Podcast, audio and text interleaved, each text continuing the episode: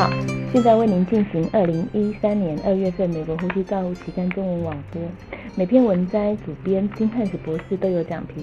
第一篇文摘是由魏斯等人所发表的急诊室病人莫冲式一氧化碳饱和度的伪阳性研究，并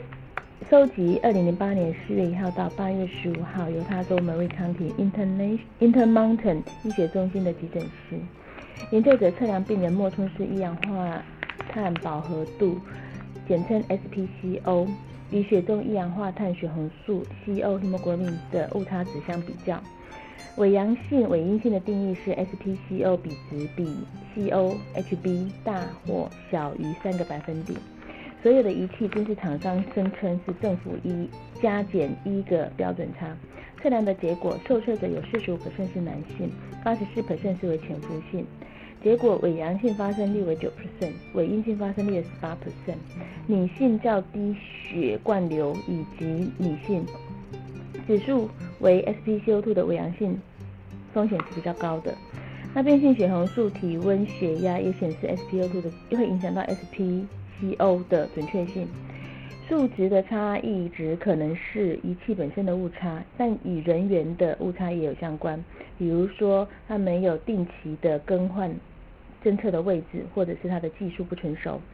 作者们的结论是，纵然 RID 五十七莫冲式一氧化碳饱和监测仪的功能是符合制造商的标准规格，临床人员在使用这种非侵袭性的一氧化碳侦测，也要注意到它的误差。因此，不能只用 SpCO 作为直接分级或者是病人的处置。金汉斯博士的评论是：一氧化碳中毒的症状差异性本身就很大，因此要诊断这种疾铺这种疾病是依稀铺路的病史，确认他所需要的呃他所铺路的环境中的一氧化碳值以及病人血中一氧化碳值。FDA 虽然已经普核准上市，像这种。莫冲式的一氧化碳饱和度的侦测，但是设备的精准度还是会影响到我们临床的临床的决策。魏夫等人所发的发现，虽然在制造商规格中它是符合规格的，但是临床人员应该考到考虑到它本身的误差值，不应该只用 SPCO 作为分级或病人的处置。有些一氧化碳的病人，他在临床上面的症状不是非常的明显，SpCO 数值也没有增高很多，但是在临床上，一旦怀疑病人有一氧化碳中毒，纵使他的 SpCO 不是视为阴性，你也不能排除他有一氧化碳中毒的可能性，需要在测量 CO 血红蛋白加以确认。所以评论者 Watts 跟 Richard 建议，临床人员对于比较高指数或者是怀疑一氧化碳中毒的病。的人也应该要注意到它一氧化碳这种非侵袭性的监测的限制，所以只要怀疑病人有一氧化碳中毒，都应该在抽血测量血中一氧化碳血红素的呃数值。第二篇文章是由 Galindo Filho 等人所研究的喷雾治疗搭配非侵袭性通气的使用，可以提升气雾病人。气雾在病气喘病人中的肺部沉降率等研究收集二十一位中度到重度气喘急性发作的病人，以随机分派的方式对照组或对照组分派到喷雾治疗对照组与喷诶实验组喷雾治疗加上非侵袭性呼吸器的实验组。那所有的受测者在接受支气管扩张器九分钟之后，以伽马相机。进行数位呃监测，分别是零分、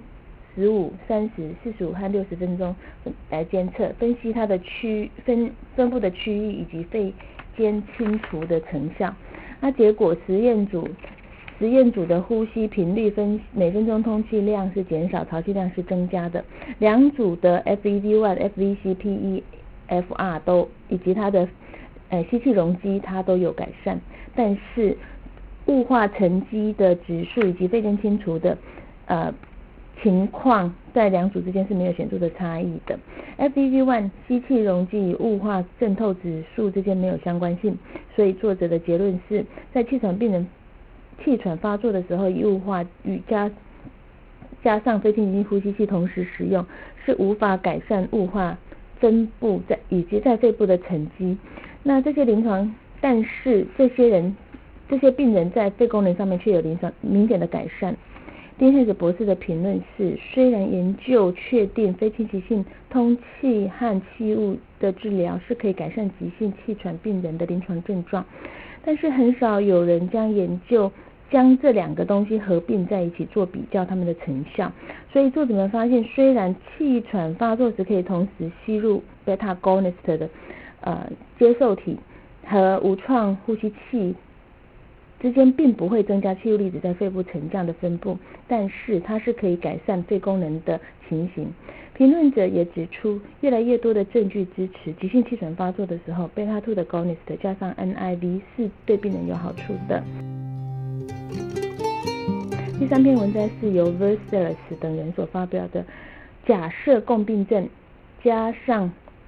多重抗药性益生菌所导致的临床效果会变差。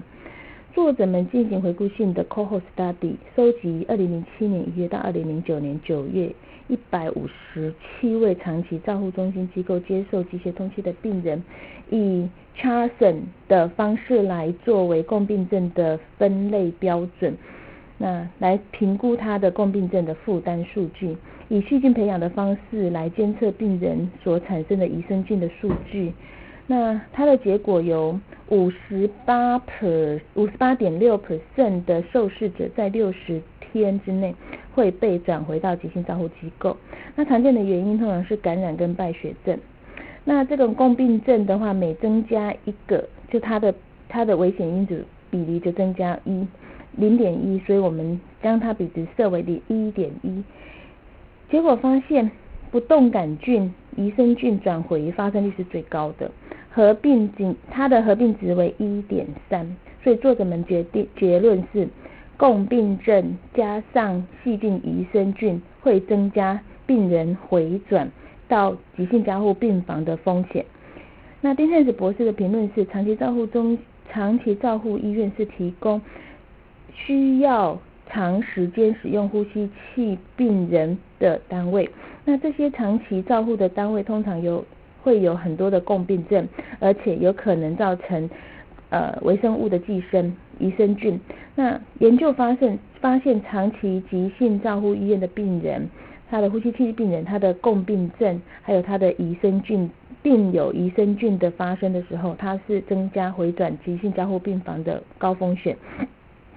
并且认为需要进一步的调查才能够澄清病临床病人他的共病症跟益生菌之间真正的关系。那因此，作者认为慢性呼吸器依赖的机构，它的成效在临床上面是有有临床的科学根据，但是它的角色以及它在整个经济体系当中的冲突却不是非常的清楚。第四篇文章是由 飞者等人所发表的。置入气切管后七天前就更换第二支气切管是可以改善病人更早使用发声器以及进口进口进食。作者们假设气切口在造口七天前就来更换新的气切管子，它是将有助于使用发声器以及经口进食的。那本研究收集二零零八年七月到二零一零年五月期间一百三十名护士照护病房的病人来进行分析研究。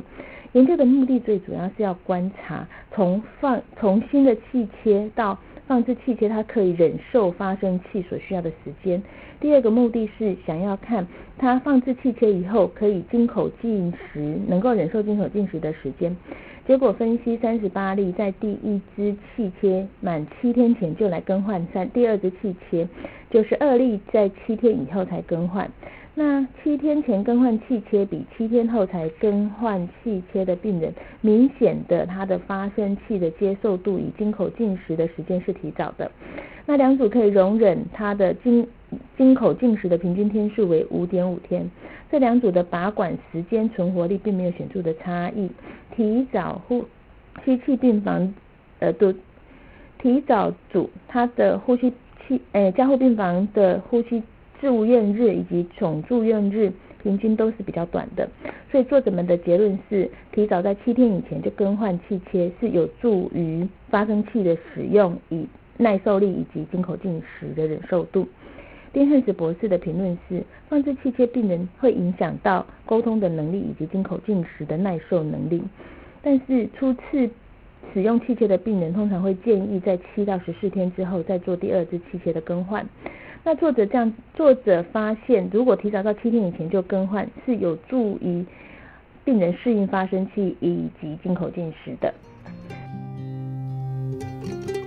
第五篇文章是由 Blackman 以及 Branson 所研究的四种不同的吸带型呼吸器，它的呃成效。作者们针对 Impact EMV、CareFusion LTV 一千两百、Newport HT 七十以及 Hamilton T1 四种不同的 吸带型的呼吸器，针对它的引动、传送容积的准确性。电池的持久性、运送氧气浓度的准确性以及气体消耗量等参数来进行评估。测试呼吸器引动的方式是使用双肺模式，一边采用病人主动呼吸的方式，分为虚弱、正常和积极的力气；另外一边则是病人 有呼吸驱动呼吸器才给予。潮气容积与氧气浓度的准确性是在操作范围之内进行。测量气体消耗量的方法是将呼吸器接在一型钢瓶上，一瓶上，然后以百分之百的氧气运转，直到钢瓶完全耗尽。电池的持久时间的测试是将呼吸器接在二十一 percent 的氧气，一直打打到机器停止运转为止。结果气体消耗量为九到九点六到十六升每分钟。那电池的耗用大概是一百零一到六百四十分钟。那呼吸驱动设定快速缓慢的上升，在不同的呼吸器会有不同的结果，但是在同一种设备下，则呼吸器驱动则是一致的。氧气浓度的准确性和潮气容积，如果设定在五十毫升的时候，只有些许的变化；但是当把容积设定在五百毫升的时候，它的差异值是非常大的。所以作者们的结论是，评估各项参数后，发现没有一种呼吸器明显的优于其他三种呼吸器。所以呼吸机没有把没有办法达到准确的氧气浓度与准确的潮气容积。呼吸器的场内呼吸器的内部驱动系统以钢瓶压缩机使用，都需要来检测它的潮气容积。丁汉斯博士的评论是：有越来越多的机构使用期带型呼吸器来运送呼吸器的病人在院内或者是院际的转送。那研究者发现，期带型呼吸器本身它没有很大的一个优异的地方。所以这个研究告诉我们，厂商还有很多努力的空间。第六篇文章是由 Pina 等人研究呼吸器病人的中耳沉积、鼻胃管的影响。本研究的目的是在分析鼻胃管跟中耳积液之间的关系。那这是一个前瞻性的研究，针对一百位使用呼吸器病人进行耳镜及骨视力、听力的检查。病人进入加护病房二十四小时后执行，每七十二小时检查一次。病人离开加护，直到病人家离开加护病房为止。那持续的监测加护病房个案中的中耳积液的情形以及它的病理的曲线，每三天追踪，直到中耳功能恢复为止。除了扫描描述变量，作者们记录鼻胃管的位置大小。他们共进行了五百三十五个鼓励。听力测验检查，其中三百五十二是正常，一百八十三例观察到有耳机翼的情形。那所所以作者们也发现，这个耳机翼跟十二号、十六号的鼻胃管之间并没有明显的关联，但是十八号的鼻胃管所造成耳机就明显的有关联。其他独立的病理学曲线在变相以 r e n s c o 大于四分，大于等于四分，或经由气切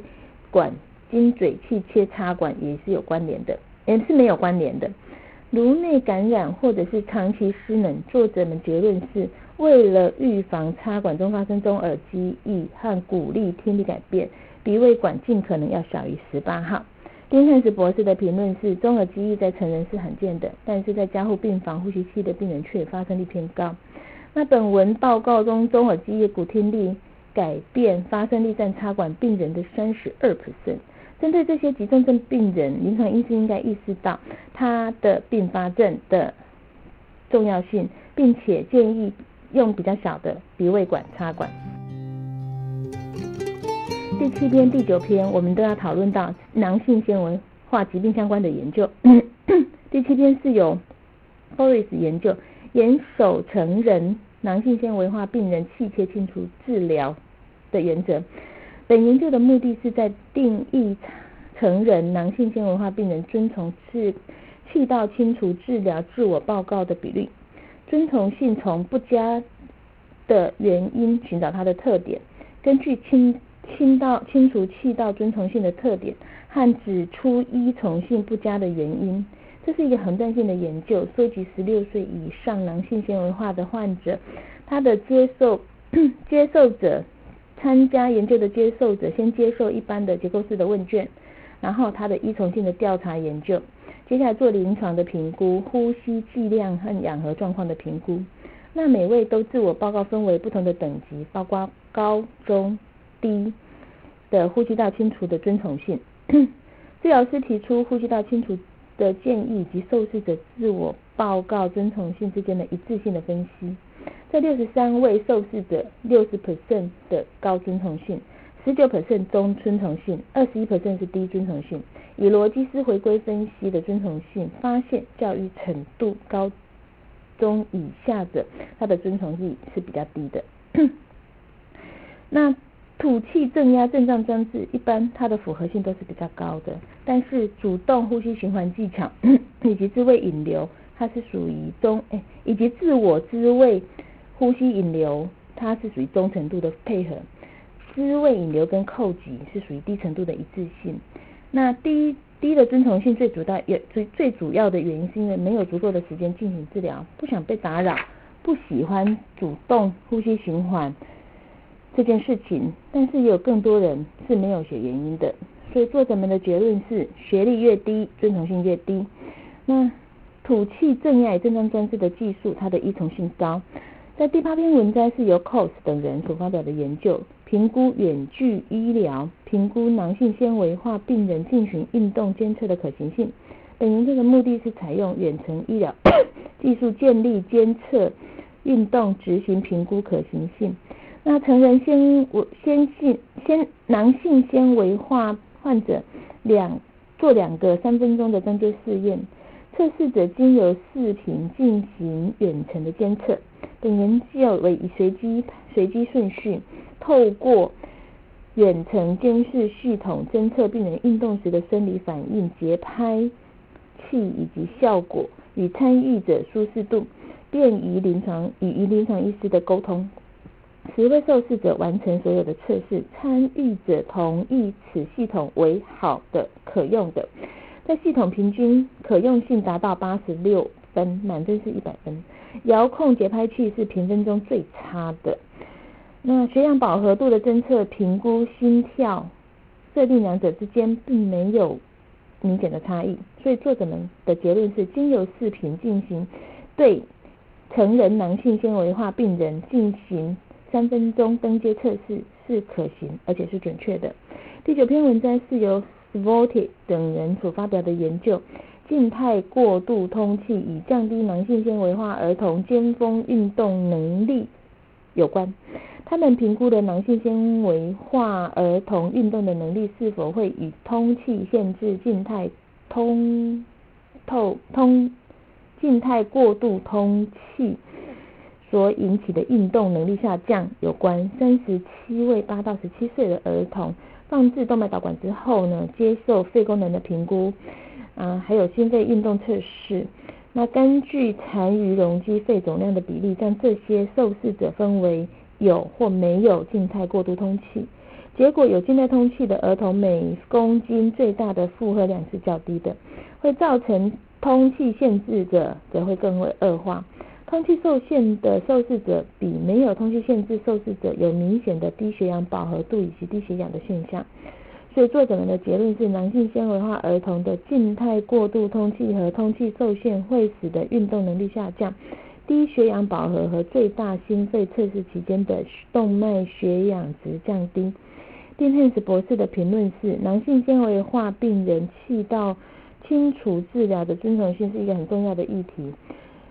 f o r e s 等人的发现，教育程度越低，清除治疗的执行力就越差。Cos 等人评估了远程医疗对男远远距医疗对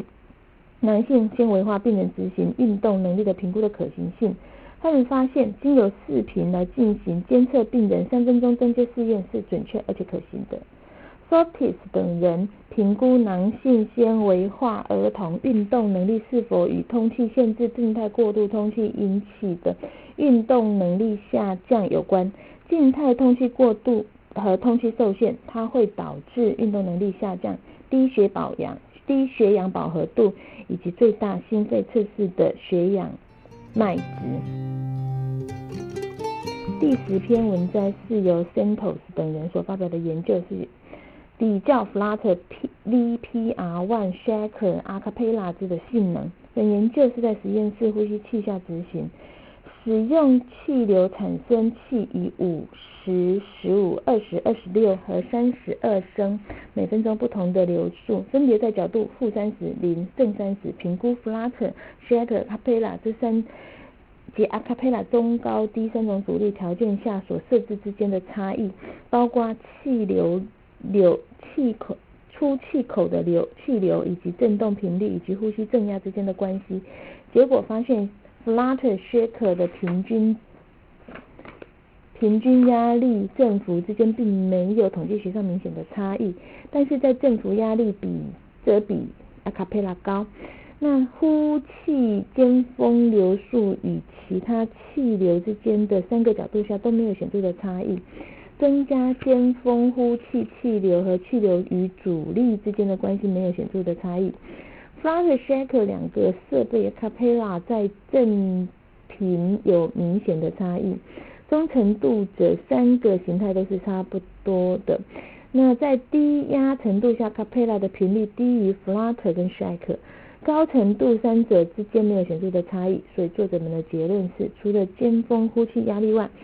，Flutter Shaker 很多方面都跟 Acapella 有类似的成效。金泰斯博士的评论是。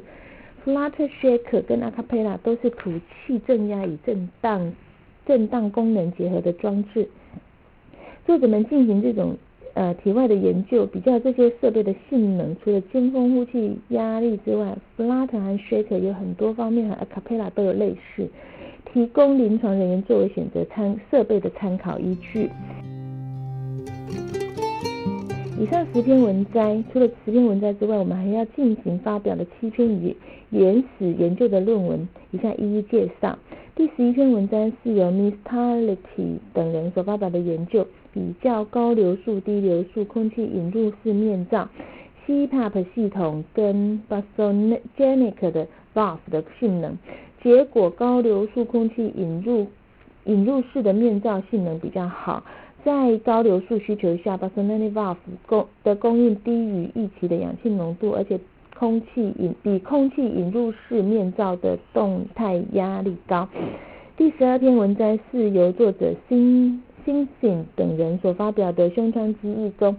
的氨基末端脑钠肽的量对于鉴别心脏衰竭相关的胸腔记忆和非心脏衰竭的胸腔记忆是否具有诊断的价值。结果发现。用来诊断胸腔积液 B 型钠利那利钠激素，它可能可可能可以有效的用来区别它是属于胸腔型的积液还是心脏衰竭引起的胸腔型积液。第十三篇文章是由倩等人所发表的评估六分钟走路测试时 COPD 病人所受的胸腹部不同步的运动表现，结果发现六分钟步行测验胸腹部不同步提早恶化。的受试者，他有忠诚度以中重度的慢性阻塞性肺脏疾病，以及肋骨胸廓的呼吸动作，三分钟预测值步行能力会变差的情形。第十篇第十四篇文章是由 Penroni 等人所发表的，以测试病人对于疾病和治疗基础和接受慢性阻塞性肺脏疾病的教育之后的知识水准。